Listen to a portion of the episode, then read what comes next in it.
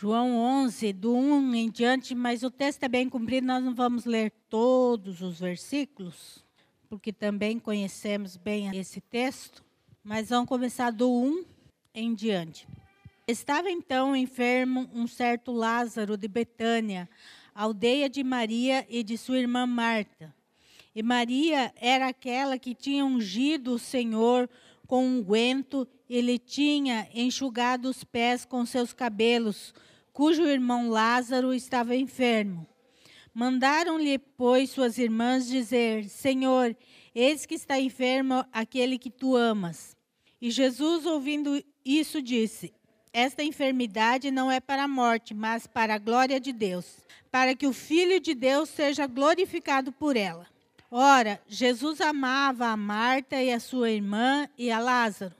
Ouvindo, pois, que estava enfermo, ficou ainda dois dias no lugar onde estava.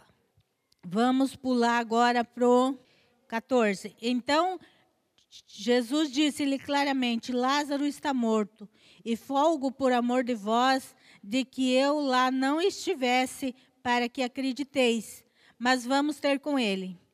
Disse, pois, Tomé, chamado Dízimo, aos com os discípulos: Vamos nós também para morrermos com ele. Chegando, pois, Jesus achou que já havia quatro dias que estava na sepultura. Ora, Betânia distava de Jerusalém quase 15 estádios. E muitos dos judeus tinham ido consolar a Marta e Maria acerca de seu irmão. Ouvindo, pois, Marta que Jesus vinha, saiu-lhe ao encontro.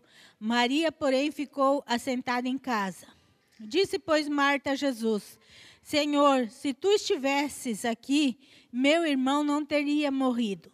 Mas também agora sei que tudo quanto pedirdes a Deus, Deus tu concederá. Disse-lhe Jesus: Teu irmão há de ressuscitar. Disse-lhe Marta: eu sei que há de ressuscitar na ressurreição do último dia. Disse-lhe Jesus: Eu sou a ressurreição e a vida. Quem crê em mim, ainda que esteja morto, viverá. E todo aquele que vive e crê em mim nunca morrerá. Crês tu isso?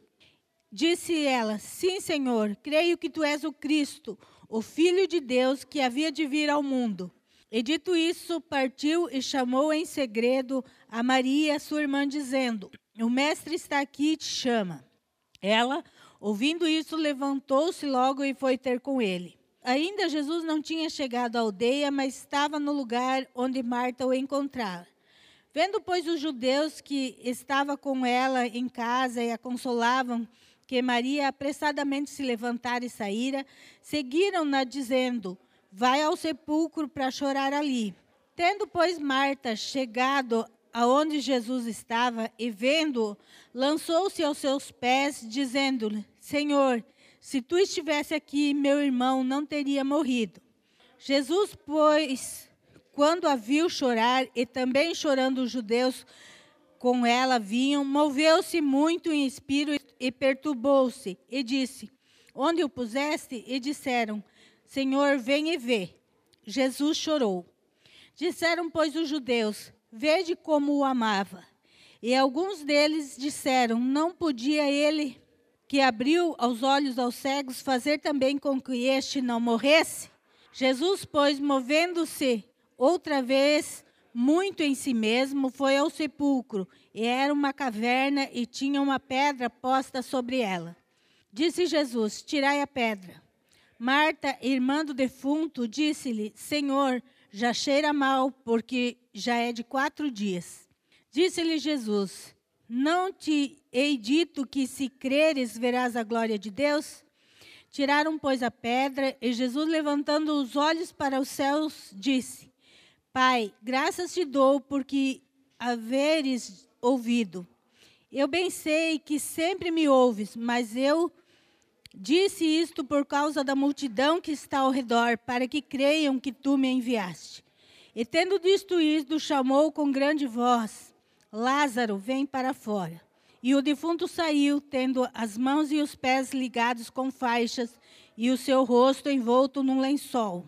Disse-lhe Jesus: Desligai-o e deixai-o ir.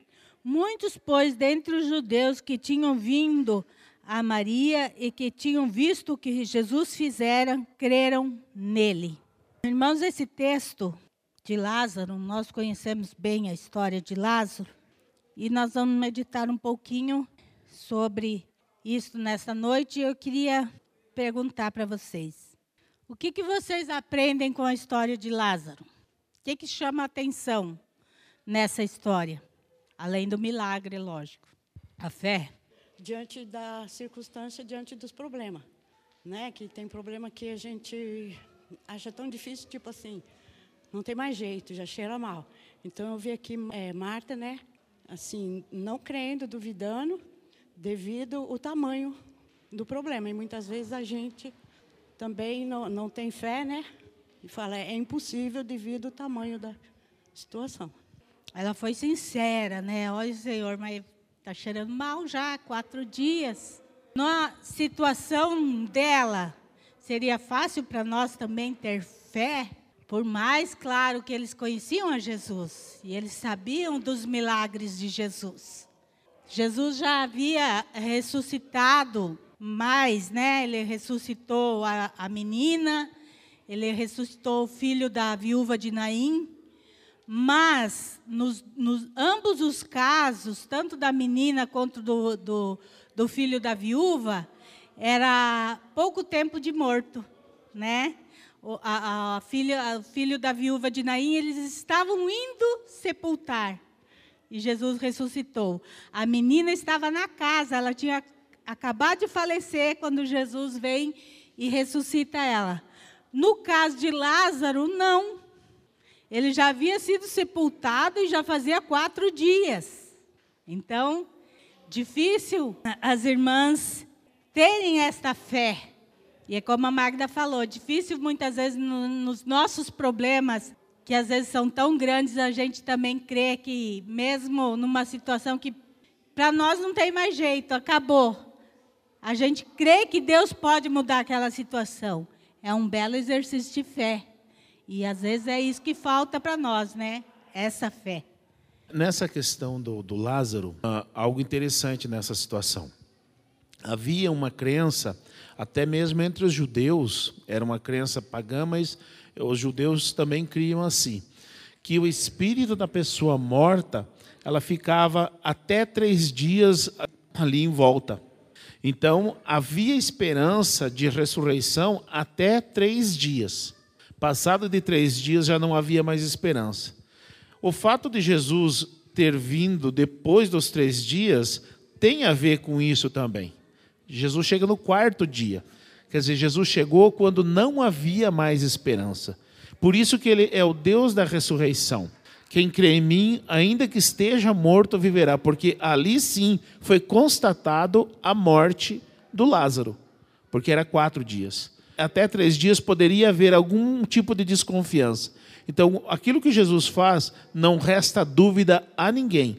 Ele fez, está feito. Uh, nós vemos aqui algumas coisas, né?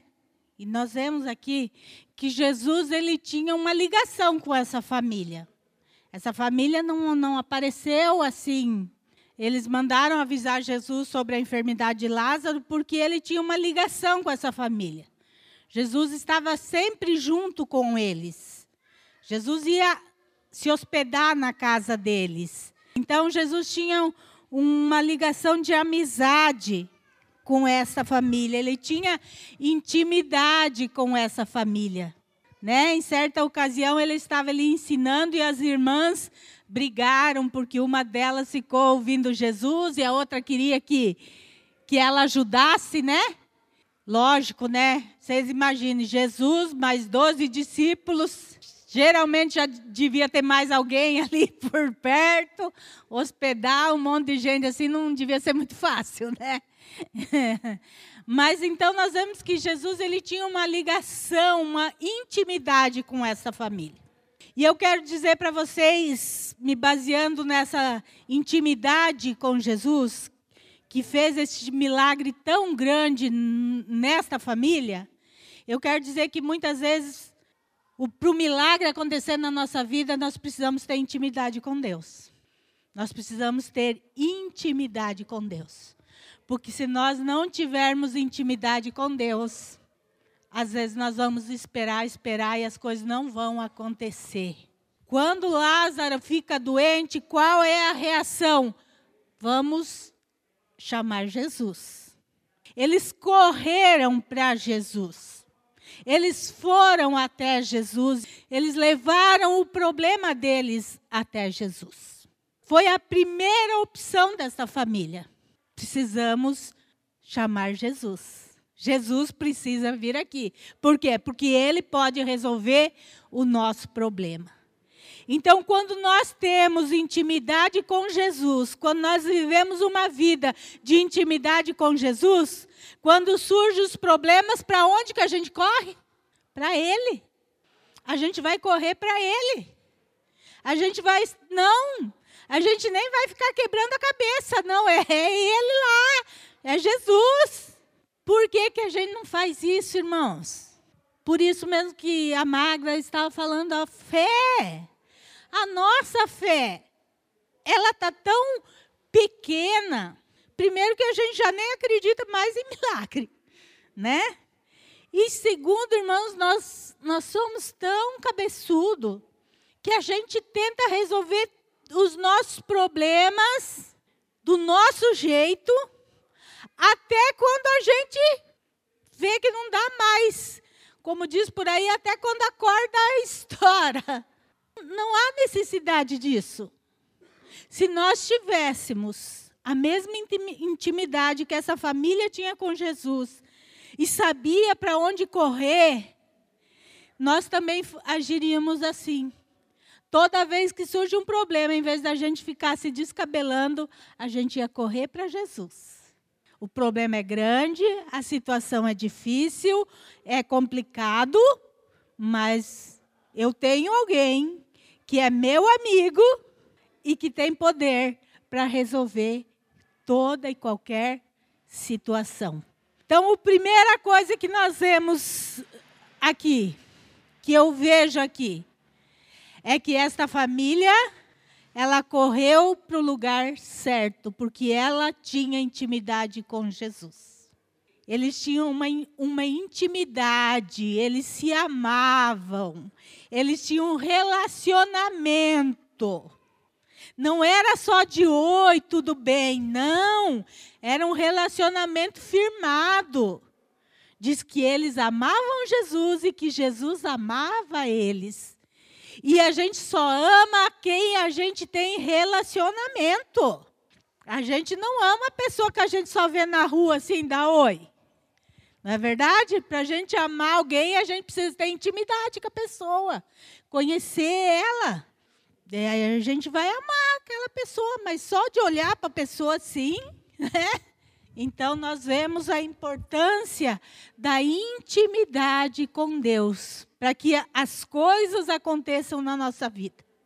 Não há como nós clamarmos a Deus sem que nós primeiro estejamos íntimos dele.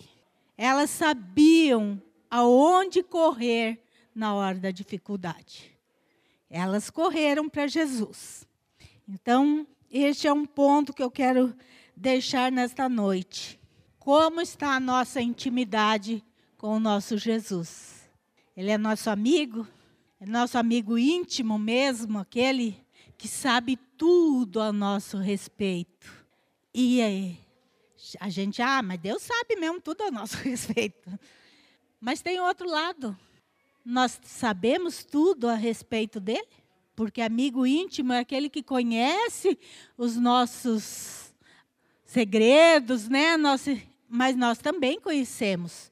Porque a gente não se abre com alguém que a gente não tenha confiança e não saiba que pode confiar, não é assim?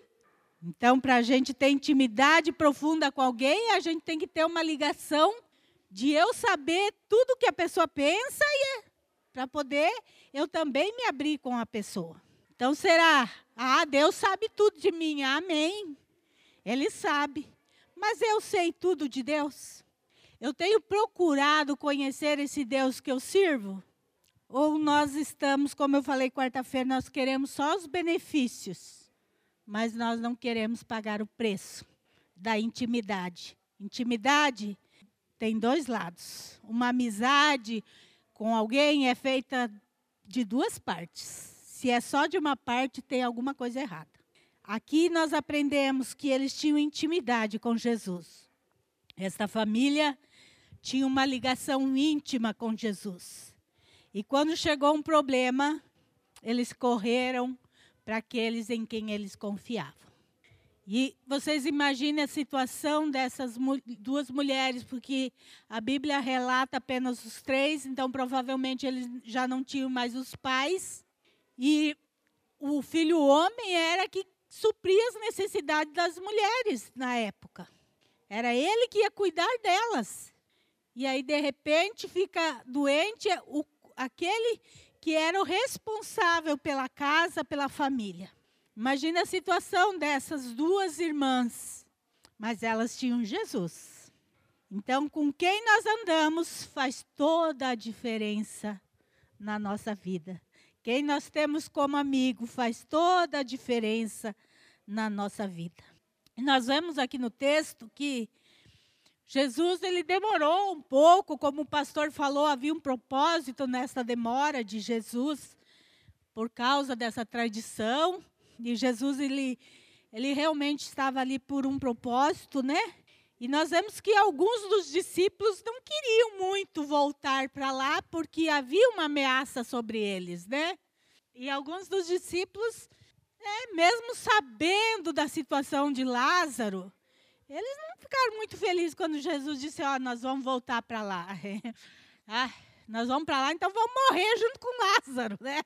Então, isso mostra que ele estava meio insatisfeito, os discípulos ali. Então, irmãos, eles andavam com Jesus, mas eles não entenderam Jesus neste momento. E o que, que eu trago aqui para vocês? Os discípulos, eles não entenderam, ou eles não tiveram o mesmo sentimento de amizade com a família de Lázaro como Jesus tinha. Eles também estavam com Jesus na casa de Lázaro e das suas irmãs, mas na hora do aperto eles estavam preocupados com eles mesmos. A gente vai lá para morrer também? Ele já morreu, né? Mais ou menos falou assim: ah, já foi, né? Vai fazer o quê? Não tem cuidado, nós estamos vivos. né? Que esse infelizmente, é, é o pensamento carnal nosso. Quando a gente ouve o problema das pessoas, muitas vezes a nossa reação é igual do, dos discípulos. Fazer o quê, né? Ele que se lasque lá, que eu, me, eu fico aqui com meus problemas. Cada um tem os seus, né? Então, a diferença de Jesus da atitude de Jesus dos seus discípulos, da atitude de quem realmente se importava e amava, e a atitude de quem muitas vezes estava ali porque tinha comida, tinha muitas vezes lugar para dormir, né? Era mais por interesse do que por amor, né? Mas Jesus não. Jesus ele amava esta família. E ele amava tanto que nós vimos aqui no texto que quando ele chega ali e a irmã vem, né, no versículo 34, ele pede onde o puseste, né? E a, ela então fala, é, Maria fala, vem e vê e tal. Que, que acontece no versículo 35? Diz que Jesus chorou. Gente, aqui tem duas coisas. Primeiro, mostra a humanidade de Jesus. Aqui mostra que Jesus ele veio como homem, e ele era homem, e ele tinha emoções humanas, como nós. Ele chorou. Ele era homem, sujeito às mesmas emoções que nós. Então aqui está a humanidade de Jesus exposta mas mostra também que ele, Jesus já tinha falado para os discípulos lá atrás que era para que a glória de Deus se manifestasse na vida de Lázaro. Jesus, ele sabia o que ia acontecer, ele sabia que o milagre ia acontecer, mas ele chorou. Não parece estranho? Ele sabia que Lázaro ia ressuscitar, mas ele chora quando pede para ir ver onde ele estava sepultado, porque ele, ele, ele não estava chorando por causa de Lázaro, porque ele sabia que Lázaro iria ressuscitar. Mas ele se condoeu ao ver as irmãs, ao ver toda aquela tristeza que estava ali. Como homem, ele sentiu a dor. Então, nós vemos a intimidade, o amor que Jesus tinha por esta família, ao ponto de, mesmo ele sabendo que o milagre ia acontecer, ele chorou ali. Então, nós vemos a humanidade de Deus, e isso precisava, irmãos, ficar muito claro para o povo naquela época: que ele era o Filho de Deus que veio em carne. E as pessoas viram Jesus chorar, porque diz aqui que havia muitas pessoas ali. Então elas viram a humanidade de Jesus e logo depois elas viram a glória de Jesus. Elas precisavam ver que Jesus era quem ele dizia que era. E elas viram o Jesus homem e o Jesus Deus em pouco tempo. Em questão de pouco tempo, elas viram o Jesus homem e o Jesus Deus, como a Bíblia disse que ele viria, ele veio. E ele estava ali.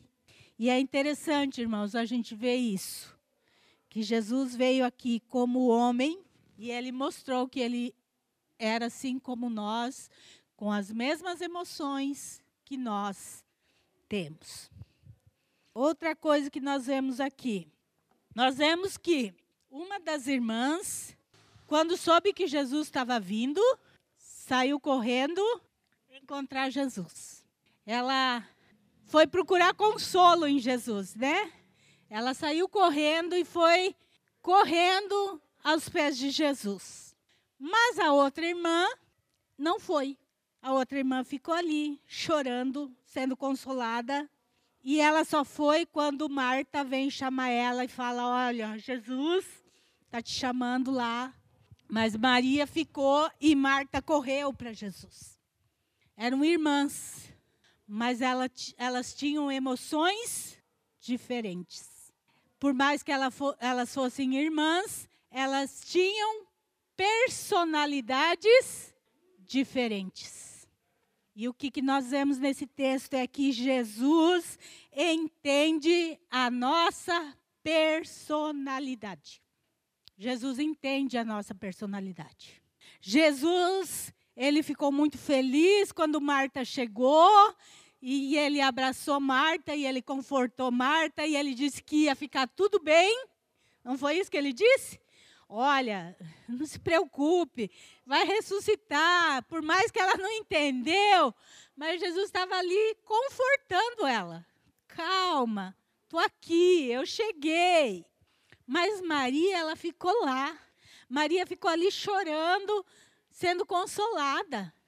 E é isso, irmãos. Nós temos reações diferentes à mesma situação. Porque nós fomos criados assim por Deus, diferentes. Nós agimos de maneiras diferentes porque temos personalidades diferentes.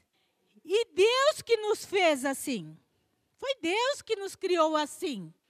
Então, ele entende a nossa personalidade. Ele entendeu o sofrimento de Maria. E ele entendeu tanto o sofrimento de Maria que quando ela chega, conversa com ele, ele chora com ela. Então, irmãos, nós precisamos saber que Deus entende, nem todo mundo vai fazer as coisas do mesmo jeito. E Deus sabe disso. Porque Ele entende a nossa personalidade, nós somos criados por Ele. Eu e o pastor Isaías, vou dar um exemplo nosso aqui, né? Não pegar dos outros, pegar o nosso mesmo. Nós somos o oposto. é quase água e óleo. o pastor Isaías eu falo que ele e o Rafa, um quilômetro de distância, a gente sabe onde está, a gente não perde, não tem problema de estar tá numa multidão com eles, porque não há como perder os dois, que a gente escuta eles a quilômetros, né? Ele e o Rafa, é só dar, dar uma risada, a gente já sabe onde está. E o pastor no telefone, vocês já viram o pastor no telefone? Se toca o telefone, é mais fácil de achar ele ainda, então. Ah, meu filho! Quilômetro longe também. Tem outra coisa que vocês não sabem dele. Quando ele atende o telefone, ele não consegue ficar sentado. Então, toda vez que ele está falando o telefone, ele está andando. Está andando. Esse dia ele estava ruim de gripe lá no sofá, tocou o telefone, quando vi ele estava lá fora, no quintal. Falei, mas, nossa, que diferença! Nós somos diferentes, nós temos personalidades diferentes. O pastor é extrovertido, eu não sou. Nós somos diferentes. Isso muda alguma coisa na minha relação com Deus? Não, não muda em nada. Deus entende o pastor do jeito dele e Deus me entende do meu jeito. Nós não devemos achar que Deus só vai nos ouvir ou Deus só vai fazer algo se for assim. Se reagir dessa maneira. Porque não? Deus sabe da minha personalidade e sabe da sua. Deus conhece, irmãos. E Deus respeita a nossa personalidade. Muitas vezes, Deus, conhecendo e entendendo a nossa personalidade, não significa que muitas vezes nós não temos que mudar a nossa personalidade, a nossa maneira. Uma coisa é entender, outra coisa é aceitar sem ser ajustes. Vou citar a Magda aqui, porque é meu exemplo. Deus conhece a Magda intimamente. E a personalidade dela também. Mas ela precisou passar por ajustes na personalidade dela. Porque Deus não amava, ela amava, e por amar é que ele fez os ajustes na personalidade. Assim como ele faz na minha vida, na vida de cada um de nós, se nós deixarmos, é claro, ele fazer esses ajustes. Porque às vezes, irmãos, precisa de ajustes. Precisa de ajustes, porque Deus tem um propósito, irmãos, na nossa vida. E os ajustes que Deus faz para a gente se encaixar nos propósitos dele são necessários para nós termos uma vida não só de comunhão com ele, mas também de comunhão uns com os outros. Jesus diz: venha como está, mas não fique como chegou. ele nos aceita como como estamos, mas nós temos que ser transformados por ele. Pode falar. Um grande problema que a gente vê hoje nas, no meio evangélico é que as pessoas pensam que é Deus que precisa se ajustar ao nosso jeito e não nós que temos que nos ajustar aos, à maneira de Deus, né? Então isso tem sido um grande problema, porque há meios evangélicos que não vê problema nenhum nisso. Ah, a pessoa é assim, tal, tal, é, esse é o jeito dela. E não é, gente. Nós temos a palavra de Deus aqui como, como leme, como base para que baseia todos né, os nossos atos. Então, aquilo que nós fazemos ou somos que está em desacordo da palavra de Deus, nós precisamos nos ajustar à palavra de Deus. Não quer dizer que ah, Deus é tão bom que vai aceitar eu assim mesmo. Não. Deus não aceitou lá atrás, não aceita hoje e nunca vai aceitar. É, nós precisamos nos ajustar. Então, tá, nós estamos vivendo uma época em que não, esse ajuste já não é mais é, nem comentado, quanto mais exigido. Porque as pessoas estão preocupadas com o número e não com pessoas salvas, e não com transformação de vida, e não com pessoas que sejam é, o exemplo de Cristo. Então, aí fica difícil para que as pessoas entendam verdadeiramente o Evangelho de Cristo. A nossa personalidade Deus entende e Deus entende. Mas nós temos que nos é basear pela palavra. Aquilo que precisa ser mudado tem que ser mudado. Independente se a igreja, né, ou o pastor cobre ou não, é a palavra, gente. É a palavra. E as pessoas estão adaptando até o culto. Hoje nós estamos vivendo um mês bem, bem propício, né? ah, quem que não gosta de festa? Todos gostamos de festa. Não há quem diga, ah, eu odeio festa. Não, todos nós gostamos de festa. Beleza, que festa que está tendo nesse mês agora? Junina, lá na praça está cheio, né? Beleza. E nas igrejas evangélicas? Eu caí o queixo hoje quando eu vi uma igreja nossa anunciando festa junina mesmo.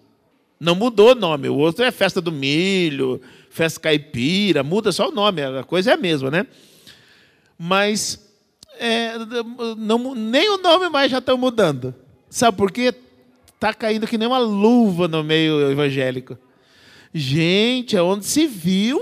Ah, mas o que, que tem uma festinha? Todo mundo faz. O que que tem? Nós estamos acostumando com o profano no meio da igreja. Nós precisamos separar o santo do vil. E e o cristão, que é um verdadeiro cristão, não se adapta a essas coisas mundanas dentro da igreja. Só que está normal hoje. Então, assim, ó, é, fica difícil. Nós aqui não temos, não fazemos e não iremos fazer nenhum tipo de festa profana no nosso meio. E quem tiver alguma eh, esperança, perca, porque nós não vamos ter. Mas, onde se viu, está normal. Oh. Tá normal, gente. Como assim? Ah, vai lá, faz um fogueirão lá e tá tudo certo. Os irmãos eh, não é quentão, é crentão, né? É, essas coisas aradas. então, nós não podemos ter a nossa cabeça profunda achando que é a nossa personalidade. Nós não podemos ter coisas é, detestáveis a Deus no nosso coração achando que é normal. Não é normal a festa de São João é um ídolo e nós não adoramos ídolos. Irmãos, Deus, é, é, Jesus entende nossas emoções, nossa personalidade, mas como o pastor falou, nós precisamos nos adequar. Jesus andou com 12 discípulos, cada um deles tinha uma personalidade bem distinta. Tem João, que é o discípulo do amor. E nós vemos a personalidade de João, ele é só amor mesmo. Mas nós tivemos, Jesus teve o Judas, que não se deixou moldar por Jesus, não quis, não aceitou. Jesus aceitou ele como ele estava, vinde a mim. Mas daqui para frente, mas Judas não quis. E tem maior exemplo é Pedro, de transformação de personalidade. Pedro era osso de, duro de roer. Pedro não era fácil. Eu fico imaginando o trabalho que Pedro deu nos três anos para Jesus. Eu fico imaginando. Eu acho que todo dia Jesus tinha que chegar lá e Pedro, menos, menos, Pedro. Ai, devagar. Porque ele está sempre se sobressaindo, né? Quando Jesus pede alguma coisa, está ele lá. Pedrão lá no meio. Tu és o Cristo. Meia hora depois, Jesus vem falar para ele: arreda-te de mim, Satanás. Esse era o Pedro, né? Eu vou contigo até a morte. Depois ele nega Jesus.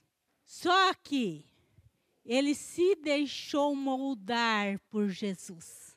A personalidade agressiva, violenta até que Pedro tinha, se deixou moldar por Jesus quando ele viu que realmente ele tinha errado e que o erro dele era terrível, ele se deixa então moldar por Jesus. E aí nós vemos o outro Pedro, que é totalmente diferente depois. Nós vemos um Pedro manso, um Pedro que pregava e multidões se convertiam. Porque ele se deixou trabalhar por Jesus. Então Jesus, ele convivia com o Pedro antes de ser moldado, mas ele sabia que Pedro ia deixar ele ser moldado. Irmãos, Pedro podia ter sido moldado sem sofrimento. É isso, irmãos. quando a gente não deixa Deus nos moldar por bem, ter, três anos e meio para ser moldado por bem, vem o golpe duro. Que daí ou você é moldado ou você espana de vez. Então a gente não precisa esperar chegar o golpe duro. Dá para a gente deixar Deus trabalhar antes, né? Eu, eu fico imaginando a dor de Pedro, quando ele sai ali depois de negar Jesus. Só ele sabe a dor do seu coração. Então, ele não precisava ter passado por isso. Mas, então às vezes é assim: Deus tenta, Deus vai tentando, vai tentando, Deus vai dando circunstância na nossa vida e Deus vai tentando nos. Olha, aí de repente, Deus diz: ah, não aprendeu por bem, vai por mal mesmo. Estou ensinando de boa, não quer aprender, então vai ser na cacetada mesmo. Irmãos, Aprenda antes de levar a cacetada. É sempre melhor. Pode ter certeza, é sempre melhor. Deixar Deus nos moldar com amor do que na hora da cacetada. Por que, que nós muitas vezes temos que corrigir nossos filhos? Com a vara. Por quê? É, porque eles fazem, mas não é na primeira vez que eles fazem uma coisa errada, a gente já vai lá, pega a vara. E... Não é assim, né, irmãos? A gente vai falando. A gente vai falando. Não faz mais isso. Só que não pode fazer. Não faz isso. A gente costuma falar, e, e antes da gente ser pai e mãe, a gente não, não entendia essa frase, né? Que às vezes pede para apanhar. Eu dou risada com o Rafa, né? Porque eu falava isso para eles, né? Mas vocês pedem para apanhar. E o Rafa, esse dia nós estávamos conversando, ele falou: Nossa, mãe, Agora eu sei como é verdade isso. Tem horas que o Arthur pede para apanhar. A gente está falando, não, não, não, mas parece que eles pedem para apanhar. Então, às vezes, nós somos assim com Deus. Deus está falando, não vai por aí, não faz isso, não, não é assim. E Deus nos orienta, e Deus manda pessoas nos orientar. Aí, então vai. Quer ir? Então vai. Daí Deus chama a cavarinha não é bom. Então é melhor a gente é, deixar Deus nos moldar antes. Outra coisa que nós vemos aqui é que Jesus ele não se atrasa em nada. Ele chega e muda tudo na hora que deve ser. Jesus, na visão, talvez de Marta e Maria, ou até mesmo dos seus discípulos que nem queriam vir, não tinha mais. Ele tinha morrido. Jesus não podia mais curar. Quatro dias de morto. Mas como o pastor falou, tinha um propósito nisso. E Jesus também sabia esse propósito aqui. Ó, versículo 42. Eu bem sei que sempre me ouves, mas eu disse isso por causa da multidão que está ao redor, para que creiam que tu me enviaste. Este era o propósito de Jesus, para que a multidão que estava ali crescem que ele era o Messias, o Filho de Deus que veio ao mundo. Então ele veio, na, Jesus não atrasou. Muito, eu já vi pregação e pregadores falando, não, Jesus atrasou na morte de Lázaro. Não, ele não atrasou, não. Ele sabia exatamente a hora que ele tinha que chegar, para que se manifestasse a glória de Deus. Diz o texto que muitos, vendo o que aconteceu, creram nele. E é como falei, Jesus ele se mostrou como homem quando chorou, e agora ele mostra toda a sua glória quando ele diz para alguém que já estava há quatro dias morto, enterrado: vem para fora, levanta. E ele é restaurado. Lázaro saiu restaurado de dentro da tumba. Lázaro não saiu podre. Lázaro não saiu como um zumbi, né? Que nesses filmes de zumbi. Não, Lázaro saiu curado, vivo, normal. Então Jesus ele nunca chega atrasado. E a gente pensa, mas faz tanto tempo que eu estou pedindo algo para Deus, mas tanto tempo, mas tanto tempo acho que Jesus atrasou na minha causa. acho que Jesus não está ouvindo minha oração, não está chegando o recado porque ele não vem.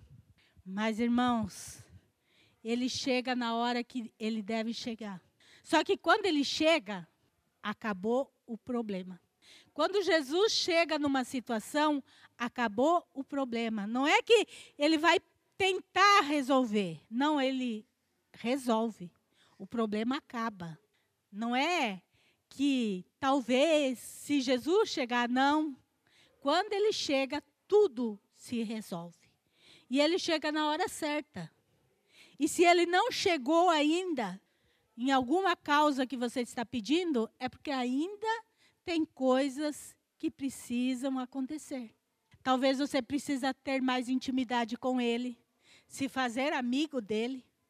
Às vezes você precisa lidar com suas emoções de maneira diferente.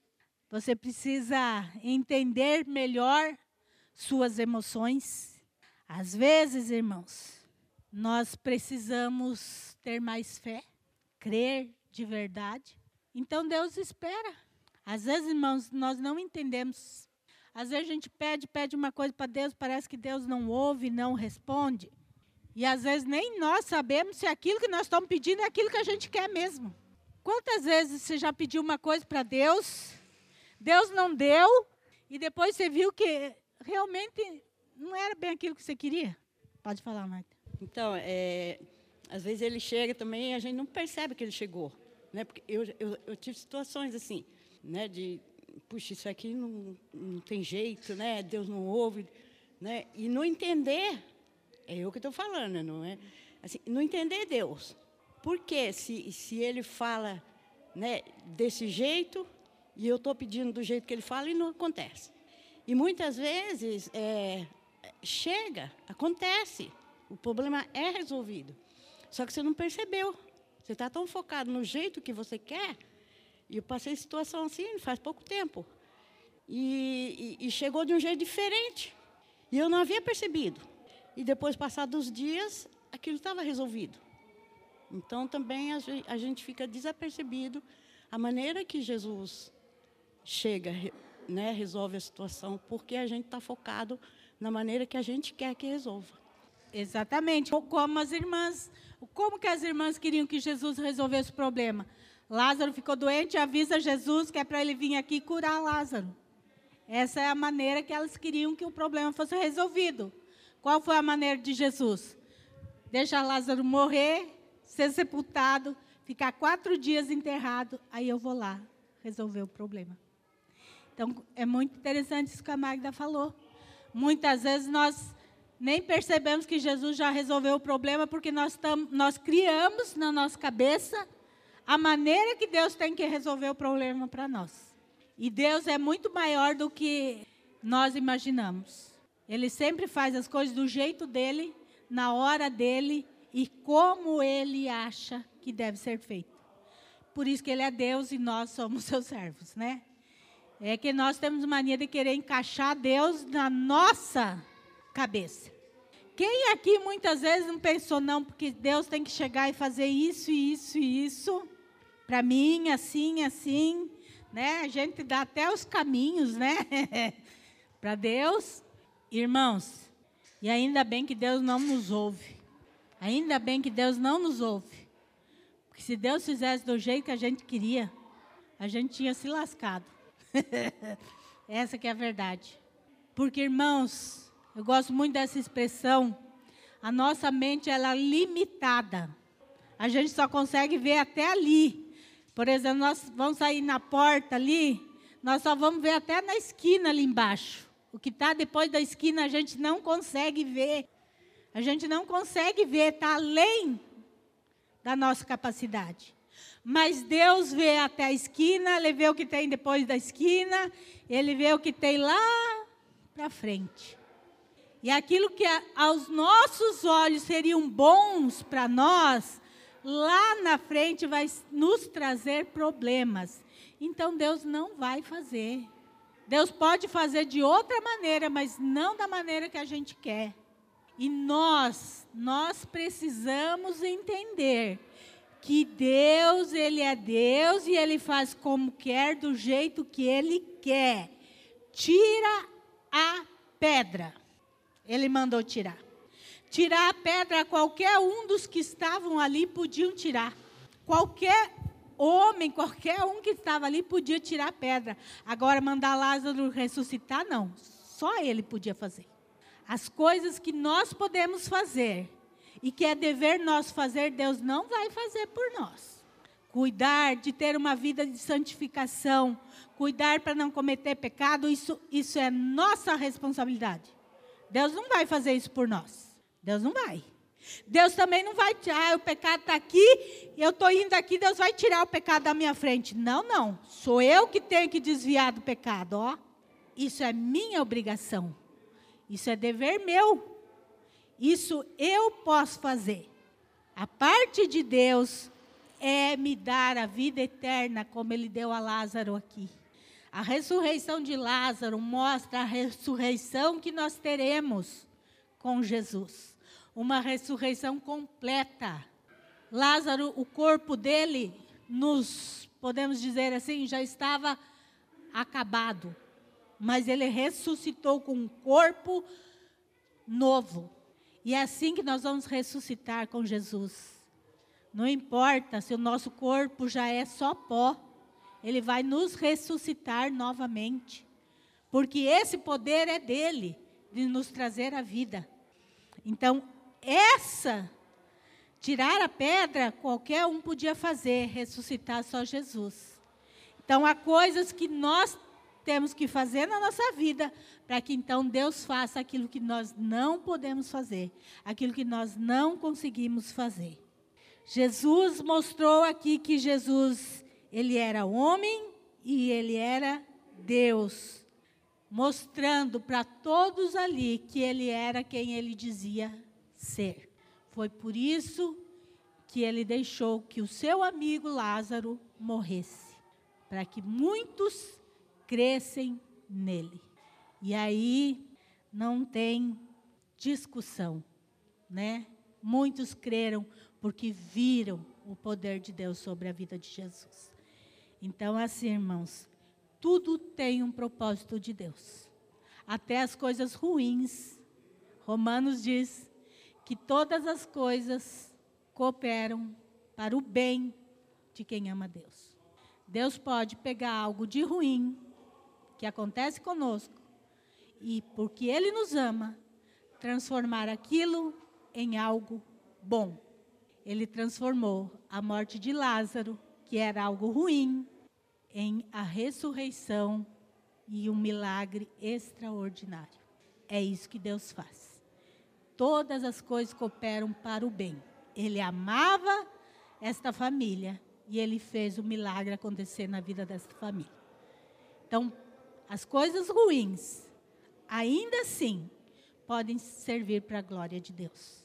Se a nossa posição estiver correta, pode ter certeza que Deus vai agir em nós.